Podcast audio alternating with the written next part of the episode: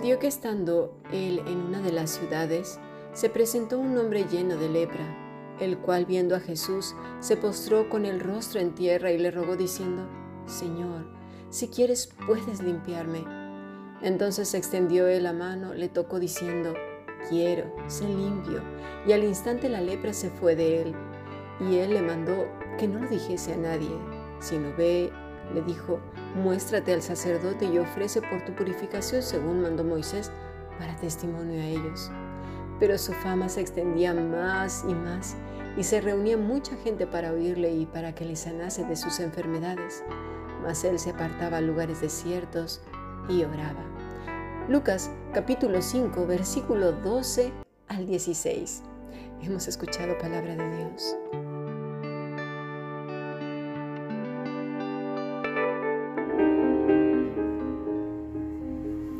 La Fundación Bíblica te invita a participar tanto de esta aula internacional hoy apegados a él, como sus cursos online en mol.fundacionbiblica.com. También Adoración de Siervos todos los martes a las 7.30 de la tarde España a través de nuestro canal de YouTube. Para cualquier información escribe a fundacionbiblica.gmail.com. Aprendamos juntos del Maestro. Te esperamos.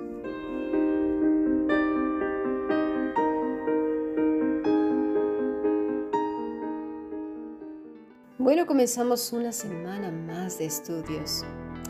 No sé si a algunos les ha pasado que estando enfermos son asintomáticos. Hoy se habla mucho de, ser asintomáticos o no. Bueno, me refiero a que a pesar de tener daños muy serios en sus órganos, la cara y el cuerpo no, lo reflejan. Por ejemplo, aquí en España están muy acostumbrados a que si estás enfermo tiene que ser muy visible, se tiene que ver a simple vista. Y por eso la gente sobreactúa sus padecimientos cuando van, por ejemplo, al médico o incluso con otras personas, porque es así como se les considera o se les tiene compasión o lástima o se les reconoce incluso su malestar, su enfermedad, su padecimiento. Aquella persona que muestra fortaleza en su debilidad es vista mal y aún se le demanda que haga más cosas. Es decir, pues no te ves tan mal, entonces eres capaz de esto. Ah, pues si te sentiste bien para hacer esto, pues te sentirás bien para aquello. Es decir, se les pide y se les exige más porque eso quiere decir que están bien. Es decir, si tú dices, no me voy a levantar aún estando mal y voy a ir al mercado, eso es mal visto, porque si estás tan mal, como dices, no deberías ir al mercado. Entonces, si vas al mercado, pues deberías de hacerme, y además eso está diseñado para que le hagas las cosas a ellos. Pues deberías de hacerme esto, deberías de hacerme aquello, o podrías hacer aquello. Ay, si pudiste hacer eso, pues no estarás tampoco tan mal. Pues, eh, o sea, es decir, la persona que está enferma no tiene prácticamente derecho a nada, porque claro, está muy mal y no tiene derecho a tener ni siquiera fortaleza. A menos que su daño sea visible, como la falta de una extremidad. Pero volvemos otra vez a lo visible. Al leer este pasaje de la escritura, nos dice Lucas que el hombre estaba lleno de lepra. La palabra es pleres, repleto, cubierto, abundar. Así que desde la coronilla hasta los pies el pobre hombre tenía lepra. Una enfermedad que era considerada peligrosa y muy característica del castigo de Dios. Esta mañana vimos que cuando Jesús viene a este mundo, los judíos y toda su nación estaban sumergidos en gran oscuridad. Leamos Mateo 4, versículo 16. El pueblo asentado en tinieblas vio gran luz, y los asentados en región de sombra de muerte, luz les resplandeció. Bueno, pocos eran los justos que esperaban la llegada del Mesías.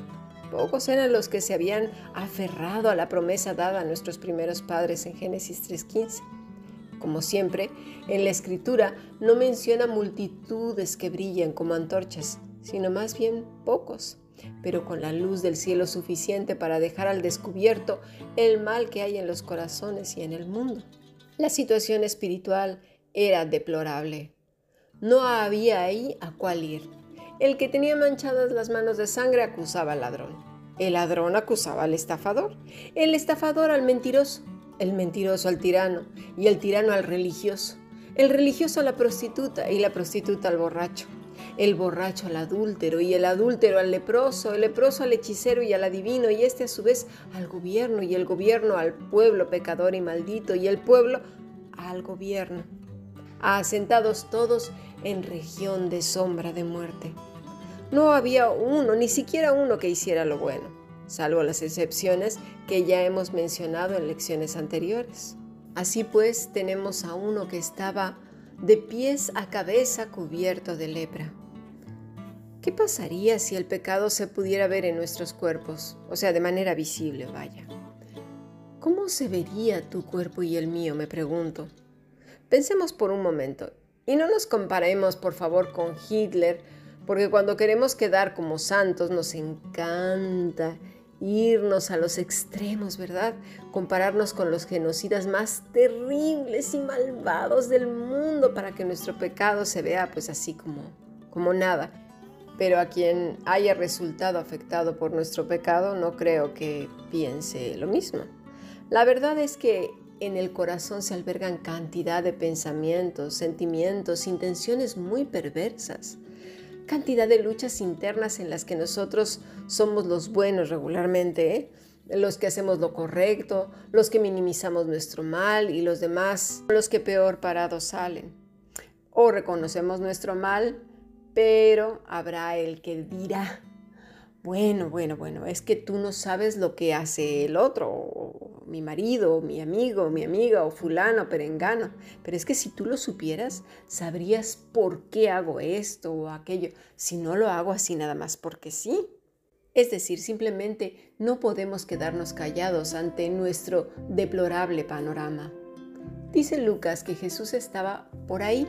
Mira, vamos a leer. Eh, capítulo 5, versículo 12. Sucedió que estando él en una de las ciudades se presentó un hombre lleno de lepra, el cual viendo a Jesús se postró con el rostro en tierra y le rogó diciendo, Señor, si quieres puedes limpiarme. En Mateo 8, versículo 1 dice, Cuando descendió Jesús del monte, le seguía mucha gente. Mateo ya nos dice que había mucha gente con él. Así pues no estaba solo. Por otra parte, ¿Nos podemos siquiera imaginar por un momento llenos de lepra, con la piel blanca, escamosa, con llagas, con la carne expuesta en algunas otras partes, otras insensibles porque se va perdiendo la sensibilidad? Además, la voz ya no es la misma. Bueno, así el panorama. Al parecer el hombre cuando lo vio estaba de pie, pero el esfuerzo que tuvo que hacer para acercarse, de verdad, ha de haber sido muy grande, porque una persona enferma de las características que nos dice la escritura no es aquel que va saltando de manera ágil y sin problemas para moverse. No, no, no. Fue hacia él porque lo vio como su única esperanza. No veo por ninguna parte a Jesús necesitando del leproso. No veo en ningún sitio a Jesús diciéndote estuve esperando todo el día y no llegaste.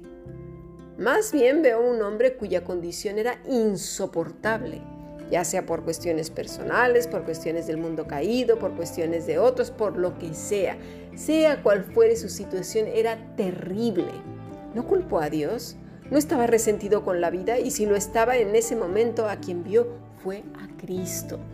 Lo vio como Dios, como el único que tenía el poder de limpiarlo, como su única esperanza. No va y exige, no da un golpe en la mesa, no cita 300 versículos diciendo, tú dices en tu palabra, ¿verdad? Quizás citando algún pasaje de Isaías. Al contrario, vemos a un hombre que se humilla delante del rey. Recordemos que era judío, ¿eh? Sabía la ley y los profetas.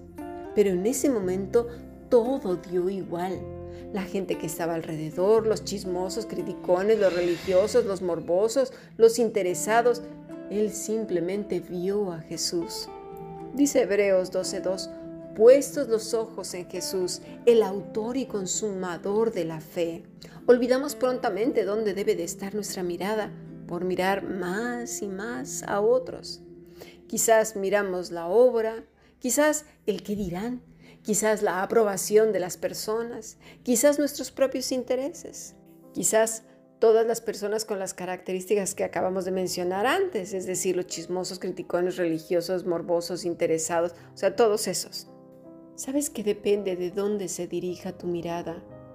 Es en la que determinará el rumbo de lo que hagas hoy. Si tu mirada está puesta en los demás, tendrás serios problemas porque se enfocará en agradar a los demás. Si tu mirada está en agradar a Dios, si tu mirada está puesta en Cristo, se reflejará en todas las cosas que hagas. Pero de eso determinará hoy, cuando abras los ojos, a quién estarás mirando. A veces nuestra vida va en función de los demás, de lo que digan y dejen de hacer. Se nos olvidan que los otros también tuvieron lepra y otros siguen súper leprosos. Lo que pasa es que están vestidos con ropajes de religiosidad y esa esos ropajes de púrpura y carmesí a veces nos deslumbran porque aparte se cuelgan este, un montón de joyas. Y todo esto es metafórico, ¿eh? Las joyas y toda esa púrpura religiosa podría ser las obras que hacen, el lenguaje que usan, cómo se eh, pavonean de lo que saben, y cómo sus críticas y sus juicios van untados con un poco de religiosidad y supuesto amor, pero realmente el aliento que dejan es amargo, es maldad, es lepra. Seamos cuidadosos incluso cuando hablamos, escuchémonos mejor. Cuando estamos emitiendo un comentario de esos amorosos, pero te lo digo por esto, te lo digo por aquello. Ay, no, simplemente es ¿Por, por, qué? Por amor. Escuchémonos más a nosotros y menos a los demás. Si realmente lo que estamos sacando por nuestra boca son trozos grandes de lepra podrida, purulenta y asquerosa para contaminar a otros.